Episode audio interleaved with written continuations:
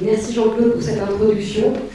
Euh, donc moi, je vais vous détailler un peu plus euh, tout le projet autour de ce conservatoire et puis et je vous présenterai aussi quelques individus emblématiques. Donc déjà, un plan de situation. le conservatoire se trouve sur la montagne de Beaune, donc à quelques kilomètres d'ici. le choix de ce site, il est lié à plusieurs facteurs. Le premier, c'est que le Mont Batois est une zone historique d'expérimentation. Le second point, c'est qu'on souhaitait un lieu proche de Beaune, en tout cas accessible. Hein. Il l'est, certes, on passe par des petits chemins, mais il est, il à quelques minutes du centre de Beaune.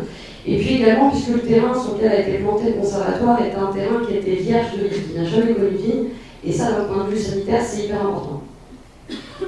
Pour euh, recontextualiser un peu, euh, oui, déjà aussi Petit aparté, le geste, euh, pour ceux qui ne connaîtraient pas, c'est une association de vignerons, Bourguignon et Beaujolais, qui existe depuis 1995 et qui historiquement travaillait sur euh, l'étude et la connaissance des sols, la gestion organique, et puis naturellement, on a travaillé, on s'est mis à travailler aussi sur le matériel végétal, les deux derniers points étant très probablement des leviers d'adaptation euh, assez importants au regard des changements climatiques à venir.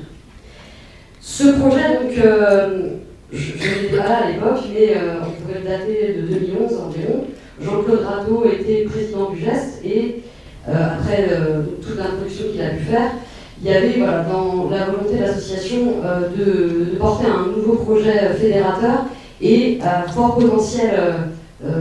à l'époque, on n'avait pas les mêmes soucis qu'aujourd'hui, mais néanmoins, 2011 est une époque où déjà se profilaient quelques changements dans au niveau du climat. Et puis euh, surtout, ce qui est euh, déclencheur, c'est une alerte de vignerons alsaciens euh, qui parle, qui, fait suite à une rumeur qui, qui dans le landerneau viticole, qui est le déménagement de la collection de Vassal. Ceux qui ne connaîtraient pas Vassal, je resitue, c'est la plus grande collection péographique du monde. On l'appelle le Louvre de la Vigne, et le déménagement qui était envisagé à l'époque est à l'œuvre aujourd'hui. Euh, il y a eu une crainte en fait à ce moment-là d'une perte euh, bah, de certaines accessions. Et clairement en fait on sait que l'ensemble des cépages présents ne pourront pas être déplacés.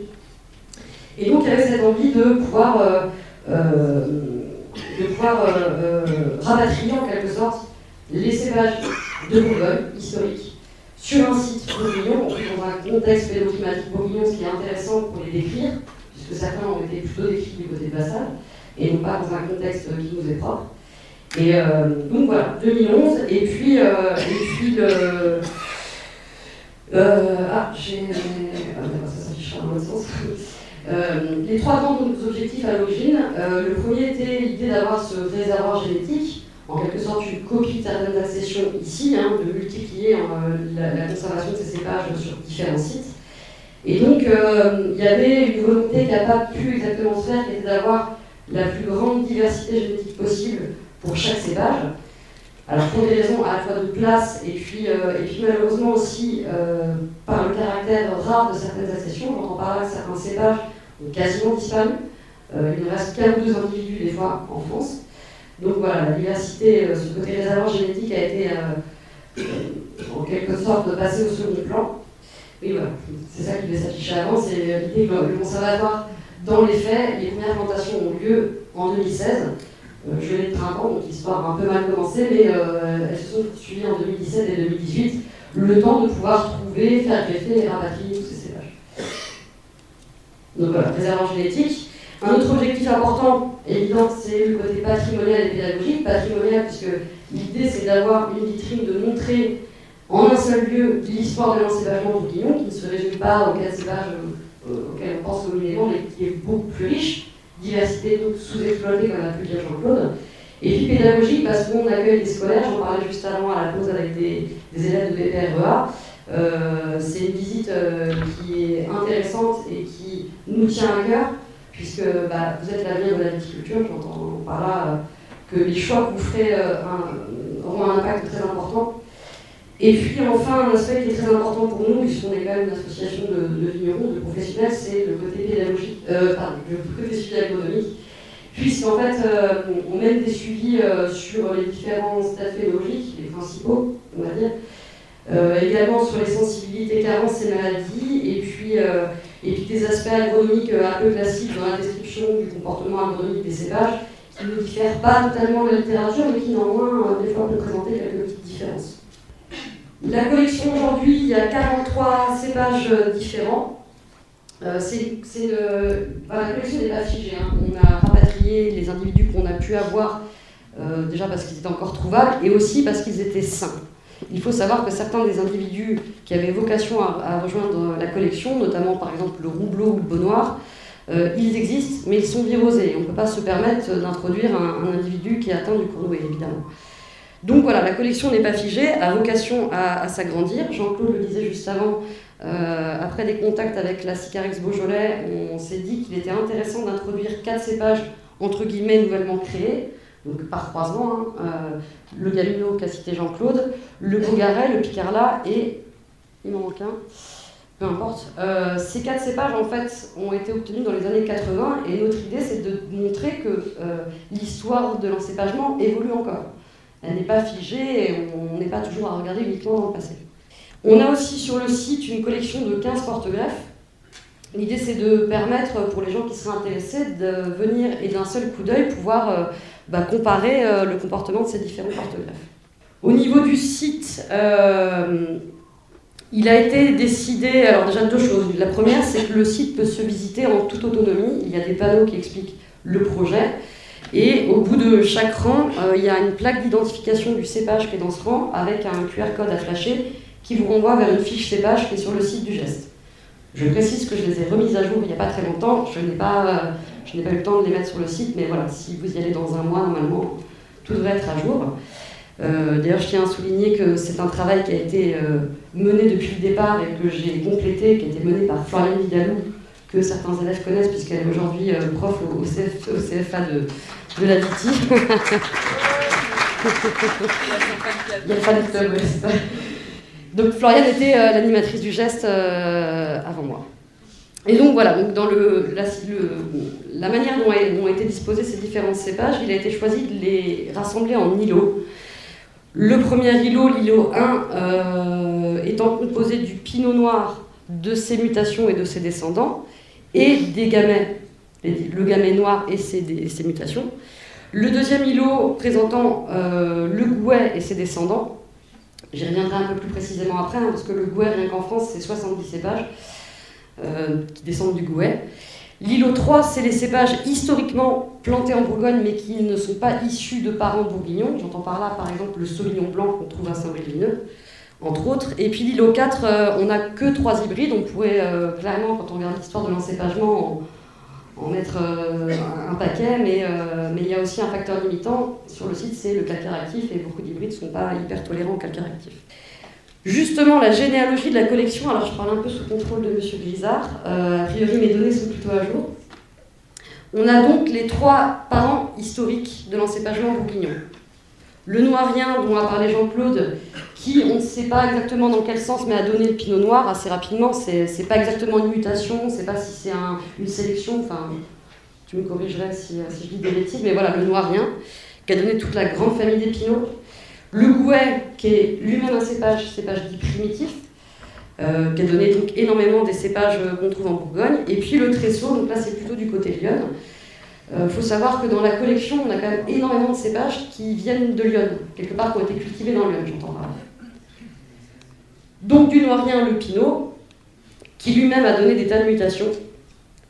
Pour la plupart, vous les connaissez. Hein. Et, euh, ces mutations ayant elles-mêmes donné des mutations, notamment le meunier qui a donné euh, le pinot teinturier. Tous les cépages qui sont en italique dans l'arbre généalogique que je vais vous présenter ne sont pas présents sur la collection, pourraient l'être, mais pour différentes raisons, notamment sanitaires, n'ont pas encore intégré la collection. Le noirien a aussi donné le César. Je sais qu'il y a des gens d'Irancy euh, ici, et le César est un cépage qui est encore cultivé euh, euh, dans Lyon. c'est un croisement entre le noirien et l'argan, l'argan ayant lui-même donné le plan vert, qui a également été cultivé dans Lyon. Du côté du croisement euh, noirien-gouet, alors là, on va avoir énormément de cépages. On a, on peut le citer en premier lieu, le chardonnay euh, et ses mutations, chardonnay rose et chardonnay muscaté, que vous connaissez peut-être. Et puis, alors, toute une liste de cépages, euh, pour certains emblématiques, je pense à la ligotée par exemple, mais également le Sassy, le Peurion, l'Auxerrois, le Melon de Bourgogne, le Bûche Noir, le Millet Saint-François, le Troyen, le Beaunoir et le Roublot. Beaunoir et Roublot, même, même raison de leur, de leur présence en italique, c'est qu'étant virosés, ils n'ont pas encore rejoint la collection. Et puis bien sûr le Gamay et ses mutations. Alors je crois euh, qu'il y a au moins 35 mutations décrites sur le Gamay. On a choisi d'en présenter que quelques-unes. Gamay précoce, qui, euh, au regard du changement climatique, n'a pas vraiment d'avenir, je ne décris pas pourquoi. Le gamay gris, gamay de Bouze, gamay fréau, gamay de Chaudenay et gamay Castille. Le Gouet a également donné d'autres individus présents, notamment l'enfariné noir, qui est euh, lui plutôt jurassien, qui a aussi été cultivé en Bourgogne, hein, les cépages se moquant un peu des frontières administratives. Euh, l'enfariné noir, je crois que la Société de viticulture du Jura a demandé son classement, enfin son intégration au cahier des charges. Et puis le savagnin, qui est aussi une grande famille de cépages, euh, assez, euh, assez ancienne, par croisement avec le Gouet, a pu donner le petit mélier, le savagnin ayant lui-même donné également le trousseau et le samorio. Alors je précise que le trousseau, en fait, n'a pas, enfin, a pu être cultivé en Bourgogne, mais si on l'a placé dans cette collection, c'est pour montrer que la synonymie entre les noms de cépages peut aussi être un facteur de, comment dire, de, difficulté à situer leur présence ou non sur un territoire. Donc le trousseau est là pour son, sa synonymie avec le tressaut. Le savagnin ayant lui-même muté en savagnin rose, lui-même ayant muté en gewürztraminer. Et donc du côté des tresseaux, on a le tressaut noir qui est... Euh, alors je le dis, euh, il doit être sur la collection, mais en fait pour plein de raisons, notamment le Covid, je pourrais détailler si ça vous intéresse, mais euh, il n'est pas encore là. Et le tressaut ayant lui-même donné l'arbane, également un cépage qui a été cultivé dans Lyon, qui est un cépage champenois. Et puis on a aussi une autre, une autre liste de cépages, mais je les ai situés en dehors de, ce schéma parce qu'ils n'ont pas de parenté avec, avec ces trois grands géniteurs. On a le chasselas, en fait le chasselas c'est généralement le témoin des conservatoires, puisque le chasselas est extrêmement répandu dans le monde entier, et donc c'est un bon, un, bon, un bon choix de cépage pour pouvoir comparer euh, notamment les stades phénologiques, etc. On a aussi hein, sur le conservatoire le pinot noir et le chardonnay avec lesquels on compare, c'est cohérent. Et donc, bah voilà, donc ça, c'est notamment les cépages qui sont dans l'île aux Trois, euh, historiquement plantés en Bourgogne, mais pas originaires euh, de parents bourguignons. Les sauvignons, le corbeau, qui est un cépage savoyard. Je pense que peut-être Michel en parlera. Non Non Le Joubertin, euh, croisement persan-péloursin, donc plutôt aussi Savoie. Le Côte, le Malbec, qui a été très diffusé partout, partout en, France. Et puis la Sauvignonnasse, qu'on connaît encore davantage du côté du Frioul italien, sous le nom de Frioulano d'ailleurs. Et puis enfin, trois, trois hybrides, l'Auberlin noir, le 595, le maréchal Foch et le Ravassis. Je vais vous présenter quelques individus euh. Alors, quelques anecdotes qui sont tirées des observations que je peux faire. Je ne vais pas euh, réécrire l'ampélographie, hein, clairement, puis j'en ai pas les compétences, mais, euh, mais néanmoins, voilà, c'est intéressant de s'attarder sur quelques-uns, et notamment ceux qu'on peut juger, nous, emblématiques, ou en tout cas intéressants soit au regard du changement climatique, soit dans cet objectif qui est très important de diversification, de diversité des cépages. Bon, j'ai quand même mis le pinot noir, je ne sais pas si je dois détailler, je pense que tout le monde le connaît. on peut quand même dire quelque chose, c'est que d'un point de vue adaptation au changement climatique, on sait qu'un individu, enfin, une diversité intravariétale peut être un bon facteur d'adaptation, puisque selon l'individu, il peut y avoir des fois une semaine de décalage dans, une semaine de décalage dans les dates de débourrement. On a, on a la chance en Bourgogne d'avoir, euh, d'avoir plusieurs euh, conservatoires intravariétaux sur la beauté, sur le, pinot, le chardonnay. Donc ils sont en cours de description justement pour établir si certains individus ont des, euh, dire des compétences, mais en tout cas des atouts par rapport à, à, date de débourrement ou, de maturité. Dans les mutations, évidemment, le pinot blanc, je ne présente pas non plus, le pinot gris, qu'on appelle aussi le pinot bureau, le Pinot Mouro, qui est intéressant, euh, ne serait-ce que d'un point de vue historique, c'est un Pinot Noir sans pruine. À savoir s'il est différent du Pinot Noir, bah, l'a, il a été microvinifié par le BIVB cette année et on va pouvoir comparer. Et puis le Pinot Meunier qu'on trouve davantage en Champagne, qui me semble un petit peu plus tardif que le Pinot Noir. Le César, beau cépage, le César, comme je le disais, qui est encore cultivé dans Lyon et notamment à Irancy, hein, euh, plutôt en assemblage, mais quelques-uns euh, le, vinifient en monocépage. Euh, je le disais, dans l'arbre généalogique, c'est un croisement entre les Noiriens et l'Argan, euh, qui est un cépage euh, espagnol, excusez-moi, qui, aurait été ramené en fait par les légions romaines dans Lyon. Et, donc le César, c'est un cépage, voyez, avec des grappes cylindriques, avec des feuilles très découpées, assez vigoureux pour ce qui est de l'individu qu'on a au conservatoire, et qui, voilà, qui a toute sa place en, termes de diversification d'encépagement. Au niveau phénologie, euh, il est à peu près comme le pinot noir pour l'instant, de ce que moi j'en observe. Mais voilà, en tout cas, il est quand même en voie de disparition et c'est quand même extrêmement dommage. Évidemment, comment ne pas parler du gouet, ce, ce cépage primitif? Alors, euh, tout chez lui n'est que des mesures. Euh, la taille de ses feuilles, sa vigueur, la taille des grappes. Il faut imaginer que la main derrière la grappe, c'est la mienne, donc des très grosses grappes. Une exceptionnelle acidité, mais vraiment exceptionnel. Il faut imaginer que microvinifié l'an dernier, euh, de mémoire, c'était 9 euh, d'acidité totale. Et il n'a même pas fait sa malo. Donc, euh, est-ce que les bactéries ont été inhibées par autant d'acidité? Je ne sais pas. Le gouet, donc, comme le disait Jean-Claude, on ne connaît pas exactement sa provenance. certains parlent de l'Europe de l'Est. en tout cas, on sait qu'il est cultivé depuis très longtemps dans le Nord-Est. clairement, au niveau organoleptique, il n'y a pas grand-chose. il a donc énormément d'acidité. Il faut même savoir que le nom de Gouet euh, proviendrait du préfixe goût, qui est un terme qui exprime le mépris, voilà, quelque chose de, pas terrible. Donc clairement, euh, vendu comme ça, il ne semblerait pas avoir beaucoup d'atouts.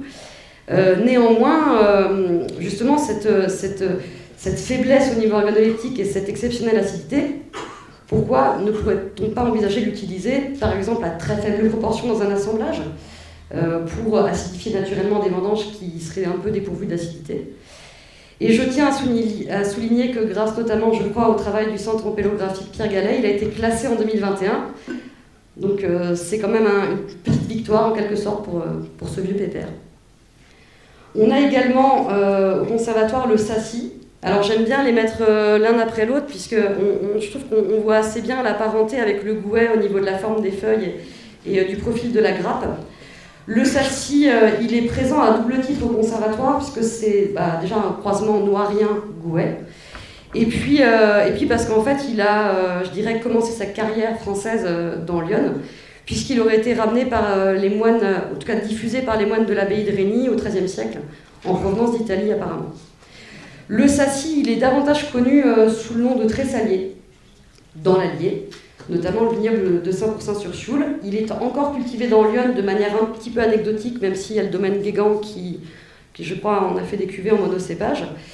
Euh, dans les microvinifications l'an dernier, il est quand même ressorti comme, euh, comme vraiment intéressant. Et, euh, et voilà, c'est un peu dommage que sans nos collègues vignerons de 5% sur Sioule, il, il soit voué à disparaître. Pardon? Merci. Vous pourrez témoigner sur le, sur le si vous avez des choses à rajouter. Donc voilà, ça fait partie des candidats qu'on nous on, juge intéressants euh, en intégration en cépage accessoire par exemple. En autre cépage croisement euh, noirien-gouet, on a l'auxerrois, qui est encore cultivé euh, plutôt du côté alsacien et Moselle. L'auxerrois, a priori, en termes d'acidité, c'est pas le champion des champions, mais je trouvais important de le présenter, ne serait-ce que bah, justement au regard de la diversification euh, des cépages, il a toute sa place euh, dans, un encépagement bourguignon. Là, je vous présente mon chouchou, le petit peurion. J'adore ce cépage pour plein de raisons en fait. Déjà, il a un nom qui fleure euh, le terroir bourguignon. Hein. je vois Florian qui rigole. peu, le préfixe peu dans le patois bourguignon, ça veut dire moche, pourri, laid. C'est pas très vendeur comme ça. Euh, a priori, ce surnom lui viendrait du fait qu'il est réputé comme pourrissant rapidement. Or, dans les observations que je mène depuis trois ans au conservatoire, il pourrit après le pinot blanc, après le gouet. Et si on en croit la bibliographie, il était davantage cultivé dans la plaine, peut-être dans des conditions qui ne lui sont pas favorables, en tout cas euh, s'il est sensible au botrytis. Le Peurion, c'est également un croisement euh, gouet-noirien, et c'est un cépage que je trouve extrêmement triste de voir disparaître. Pour le coup, je crois que le nombre d'accessions en France est extrêmement réduit. Et donc, ouais, je le trouve euh, charmant avec ses petites grappes dorées. Hein. Il a petit quelque chose de la ligotée, peut-être. Et voilà, donc je, je pense que ça fait partie des cépages qu'il est urgent en fait de préserver. Euh, je sais que grâce à la prospection, on peut des fois retrouver des individus ignorés. Mais voilà, néanmoins, euh, il a toutes mes faveurs ce petit Peurion. En plus, en termes de.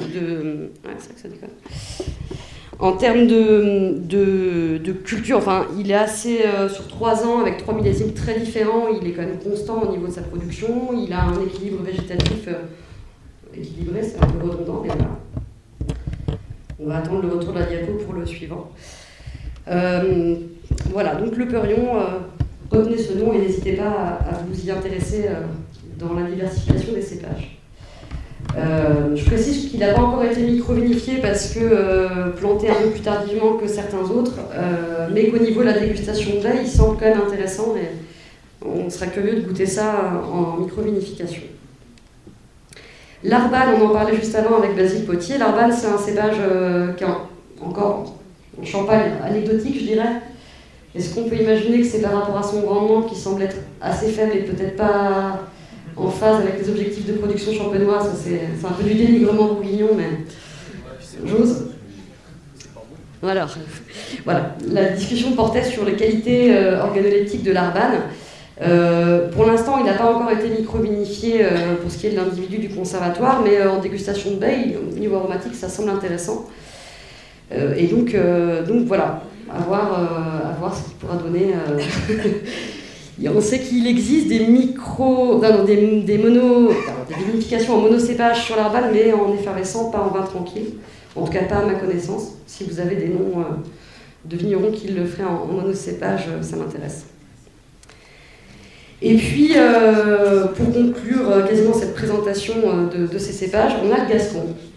Alors le gascon, vous me direz déjà pourquoi le gascon, on me pose souvent la question, et eh bien je n'ai pas la réponse. J'ai demandé à des grands empélographes qui ne l'ont pas non plus. Le gascon, on le connaît aussi sous l'appellation franc noir de Lyon. c'est un cépage qui, dans les microvinifications, est ressorti aussi. Hein, au niveau organoleptique, ça semble assez intéressant. Il a en plus de ça un, cycle végétatif intéressant dans la mesure où il débourre à peu près comme le pinot noir, mais il mûrit un peu plus tard. Il a un rendement, il est quand même assez productif, mais c'est quelque chose qu'on sait canaliser, on va dire. Et puis, euh, et puis moi, je l'aime bien regarder avec ses belles grappes comme ça et ses, grandes feuilles. C'est un joli cépage. Donc voilà, également un candidat, je trouve, euh, pour toutes ces raisons, euh, à peut-être une intégration dans les, dans les cahiers des charges. À préciser aussi qu'il a été abandonné en fait parce que ne mûrissant pas à l'époque où on a, déterminé les cépages pouvant composer les cahiers des charges des, des Bourgognes. Donc bah voilà, le profil des prochaines années peut nous laisser penser qu'il a peut-être toute sa place. Juste quelques autres cépages. Le chardonnay rose, bon, qui a une phénologie hein, comme le chardonnay blanc, mais néanmoins un intérêt parce que c'est à la fois un très joli cépage et puis une rareté, et puis certains vignerons talentueux euh, le remettent un petit peu au goût du jour. Le Joubertin, euh, le Joubertin c'est celui-là, le croisement persan-pélosin, en fait, je crois que j'ai, j'en ai parlé tout à l'heure. Euh, le plan vert, alors le plan vert, je vous montrerai après dans, dans la diapo sur les suivis agronomiques. Sur trois millésimes, j'ai des, des résultats très différents en termes de maturité, c'est assez variable. J'ai pas de chance avec la diapo. Et puis euh, le gauche noir, donc petit euh, du noirien et du bouet également. Je me suis essayé à l'exercice difficile de vous faire une synthèse des suivis agronomiques des trois années, donc trois profils euh, climatiques très différents. Néanmoins, je trouvais intéressant de vous présenter un petit peu une tendance comme ça. Donc voilà, c'est à pondérer, c'est à pondérer, il y a des millésimes où c'est un petit peu différent, mais globalement, si on devait essayer de créer une synthèse de ces trois années, on aurait donc le chardonnay euh, en témoin euh, des moments précoces, suivi euh, du peurion, du sassi, des gamets, j'entends par là tous ceux de la collection, du troyen et du gouet. Et ensuite, l'aligoté, le pinot noir, le gascon, l'arval, le plan vert, le césar, le cérol, le joubertin, le gauche noir et d'autres. voilà, le, delta entre le chardonnay et ce qui débourre un peu plus tard comme l'aligoté, c'est plutôt 10 jours, voire des fois, sur 2021, c'était même 20 jours quasiment. Quoi.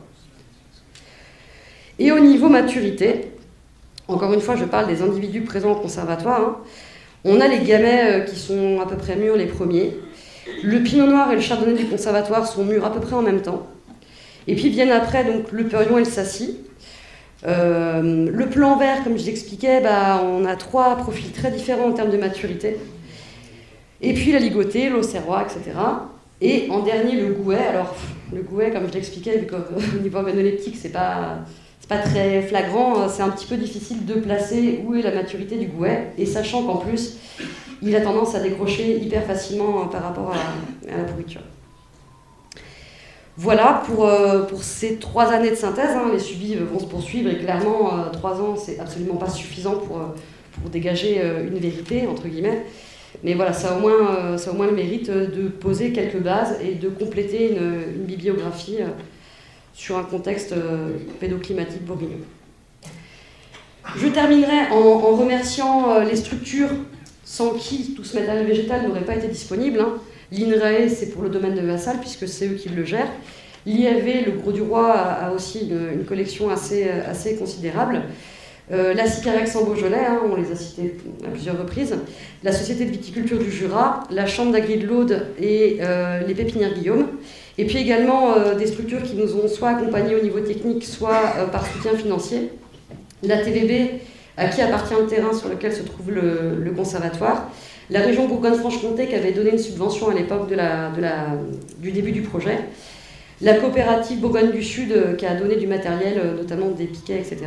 Et puis euh, notre interprofession BIVB qui a non seulement contribué financièrement au projet et notamment au suivi agronomique, mais qui depuis 2021 fait des micro-vinifications de différents cépages. Et je dois le dire avec une grande expertise, hein, puisque les micro-vinifications, on est tous conscients que ça n'a pas exactement la même valeur que lorsque bah, on le fait dans des volumes plus importants, mais euh, même sur un litre, ils arrivent à nous sortir des choses qui sont vraiment intéressantes. Et donc je conclus, dernière information, je l'ai cité au début, on a donc ces fiches cépages euh, qui, sont présentes sur le site du geste. Euh, donc si vous êtes intéressé pour en savoir un petit peu plus, c'est une synthèse de la bibliographie et puis, et puis quelques informations. Voilà, c'est à l'adresse qui est écrite au tableau. Je vous remercie de votre attention.